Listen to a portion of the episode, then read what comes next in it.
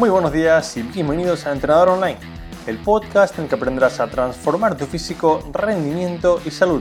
Son las 6 de la mañana del miércoles 4 de diciembre y hoy también cuenta. Hoy también tienes la oportunidad de entrenar para seguir mejorando, de cuidarte un poco más y seguir trabajando en todo lo que te gustaría conseguir. Recuerda, cada día es importante y hoy también cuenta. En el episodio de esta mañana hablaremos del famoso documental de Netflix The Game Changers, un documental en el que se nos vende o cuenta que llevar una dieta vegana es la mejor opción para todo el mundo y que además van a demostrarlo con varios estudios científicos.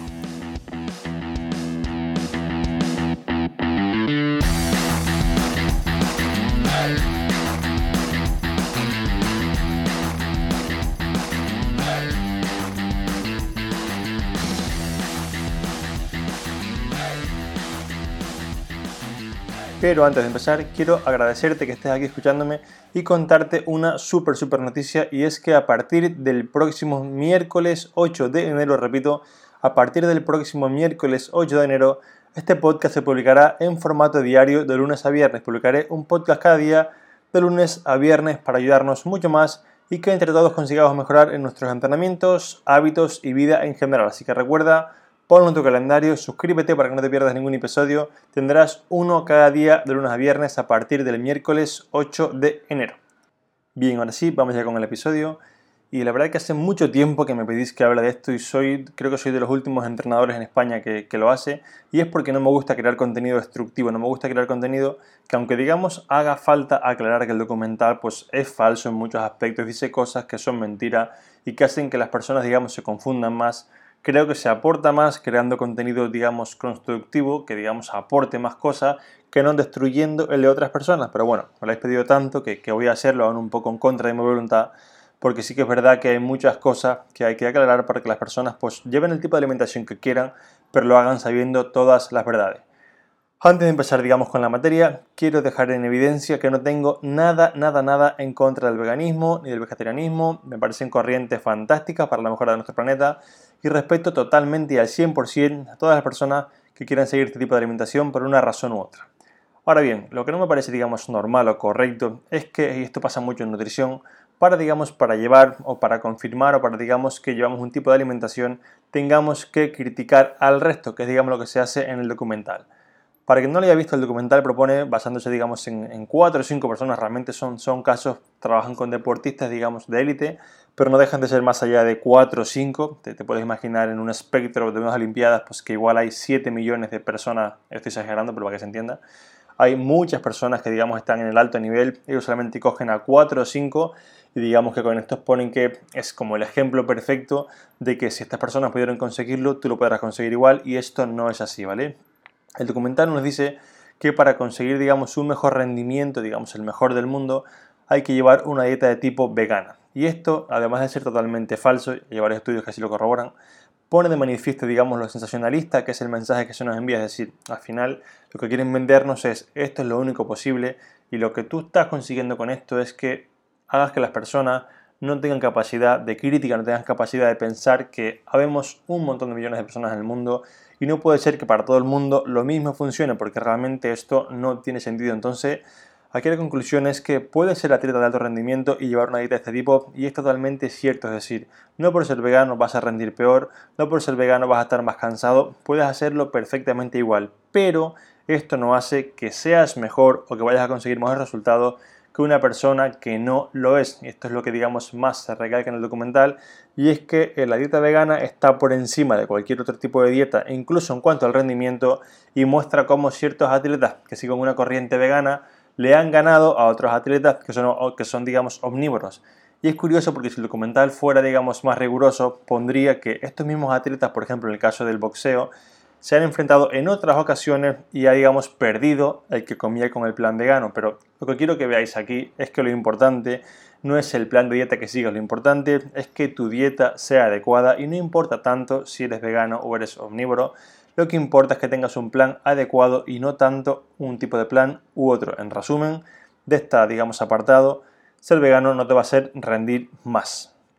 El punto número dos, que para mí es como más chocante del documental, en el que se nos dice que los veganos ingieren incluso más proteína que los omnívoros, ¿vale? Solo con el consumo de fuentes vegetales. Y esto es totalmente falso. Cualquier persona que sigue una dieta de tipo vegano o vegetariana sabe lo difícil que es conseguir digamos, llegar a los gramos de proteína diarias, digamos, adecuados, ¿vale? Y ya no hablamos si tu objetivo es ganar masa muscular o incluso estás en una fase de pérdida de grasa y quieres tener un balance de proteína muy elevado, por ejemplo, un 2,4 gramos por kilo o similar. Esto es muy, muy, muy complicado conseguirlo solamente con una alimentación de tipo vegetal.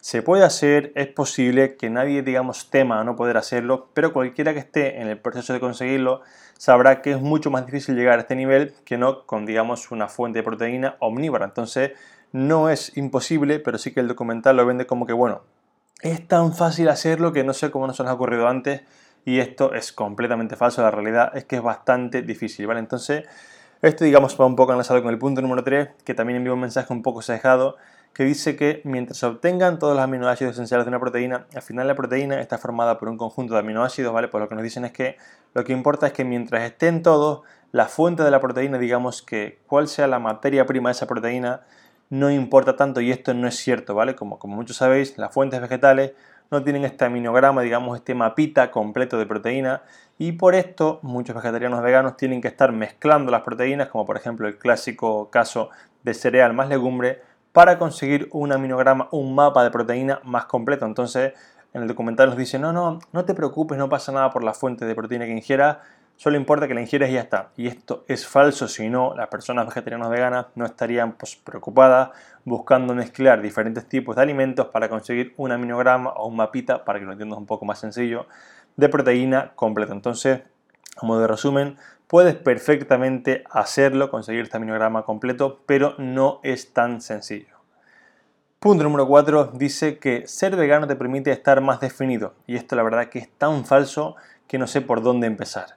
Primero porque las leyes un poco de la termodinámica, ¿vale? Del calor, de la energía, no diferencian entre si una caloría viene de un alimento vegano o no. Es decir, tu cuerpo cuando tú comes algo, no dice, ay, esto es una caloría proveniente del pollo. El pollo es un animal que ha muerto, la ética, esto engorda. Ah, esto es un vegetal, esto me adelgaza. Es decir, esto, tu cuerpo no, no, lo va a hacer nunca, esto no existe así, ¿vale? Y no tiene ningún sentido que pensemos que por ser vegano o vegetariano vas a estar directamente más definido. Lo que así, digamos, lo que aquí sí que sucede es que mucha gente come mucho y come mal. Y cuando deciden pasarse a un plan de tipo vegano, se les reduce bastante el abanico, el espectro de comida, y esto hace que, punto número uno, empiecen a comer mucha menos comida rápida, porque no hay tanta comida rápida vegana, digamos, alta en calorías, como pueden ser hamburguesas o cosas así. Punto número dos, ¿vale? Que tengan que estar buscando más maneras de cocinar o de comer para mezclar alimentos y esto, querido amigo, querida amiga, es lo que hace que estés más definido. Cuando tú aprendes a cocinar y aprendes a comer mejor, eres mucho más consciente de las calorías que ingieres porque cocinas tú y esto hace que sin quererlo estés comiendo menos, comiendo mejor y hace que estés más definido, pero no porque el tipo de alimentación o el cuerpo entienda que el pollo por ser animal te va a acumular grasita y la lechuga por ser vegetal no, ¿vale? Independientemente de que pues el pollo tiene más calorías que la lechuga, pero para que se entienda, no importa ser vegano o no para estar definido, importa el cómputo global de calorías y sí que si ahora mismo eres omnívoro, comes muy mal y te pasas a ser vegano, verás que tienes que empezar a aprender a comer mejor y esto hará que estés más definido, pero podrías hacerlo igual siguiendo siendo omnívoro, solamente que pues has decidido otra opción, ¿vale? Vamos con el punto número 5, este ya es un poco la gota de colma al vaso y aquí nos explica, nos hacen digamos un experimento que con estas cosas tened cuidado porque cuando vemos en la tele, ¿vale? A un científico con una bata y digamos poniendo cosas en un bote así de análisis, es como que decimos, wow, qué ciencia. Y esto ni es ciencia, esto es ciencia de Chichinabo, esto no es nada serio. Entonces, lo que hacen en, en este apartado es muy gracioso, es que dicen que si tú comes proteína animal, tu sangre será turbia y grasosa. Lo que dicen es que cogen a, los elementos, a las personas que están en el documental, ¿vale? Y los ponen a comer varios tipos de burritos, cada uno con una fuente diferente de proteína.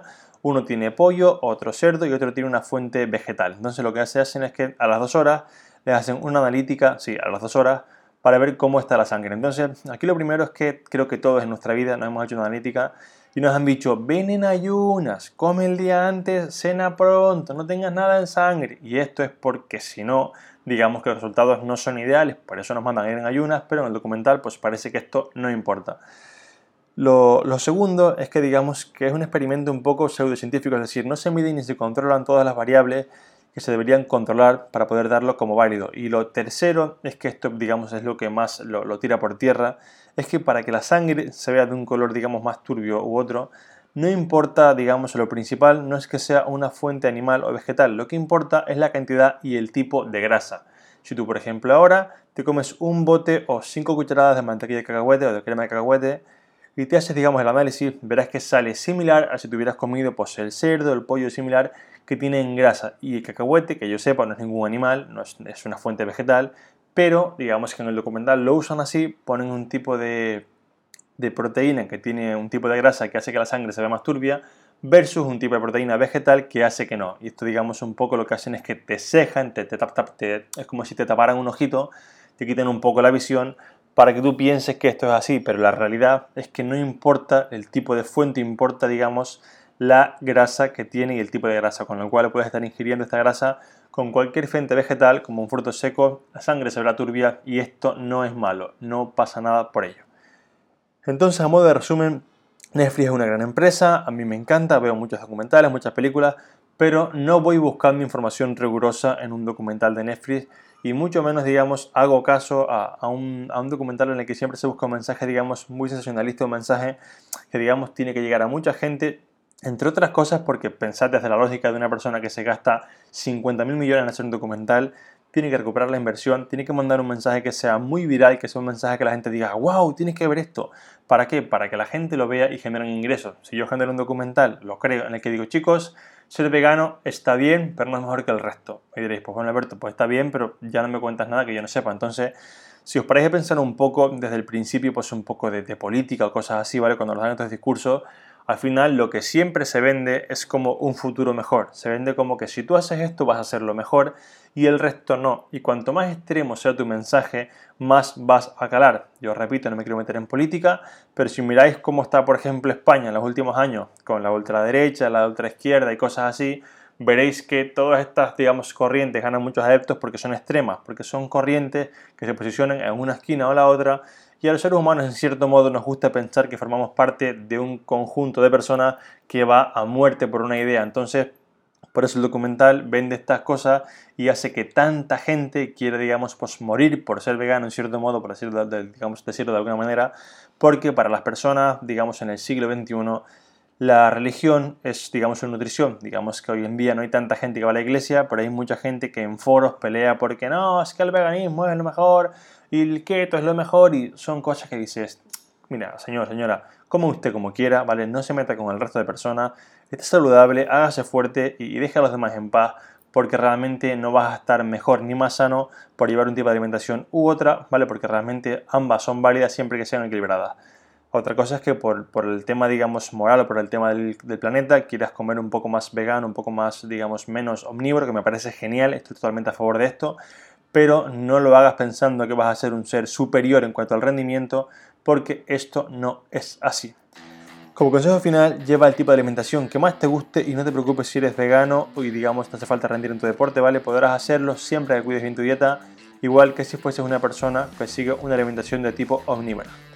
Yo me despido hasta el próximo miércoles, como siempre, muchas gracias por escucharme, por apuntaros en Training Around the World, por vuestros comentarios y valoraciones de 5 estrellas en iTunes y por estar al otro lado, que sin vosotros yo no estaría aquí. Un fuerte abrazo, a seguir entrenando y mejorando a tope.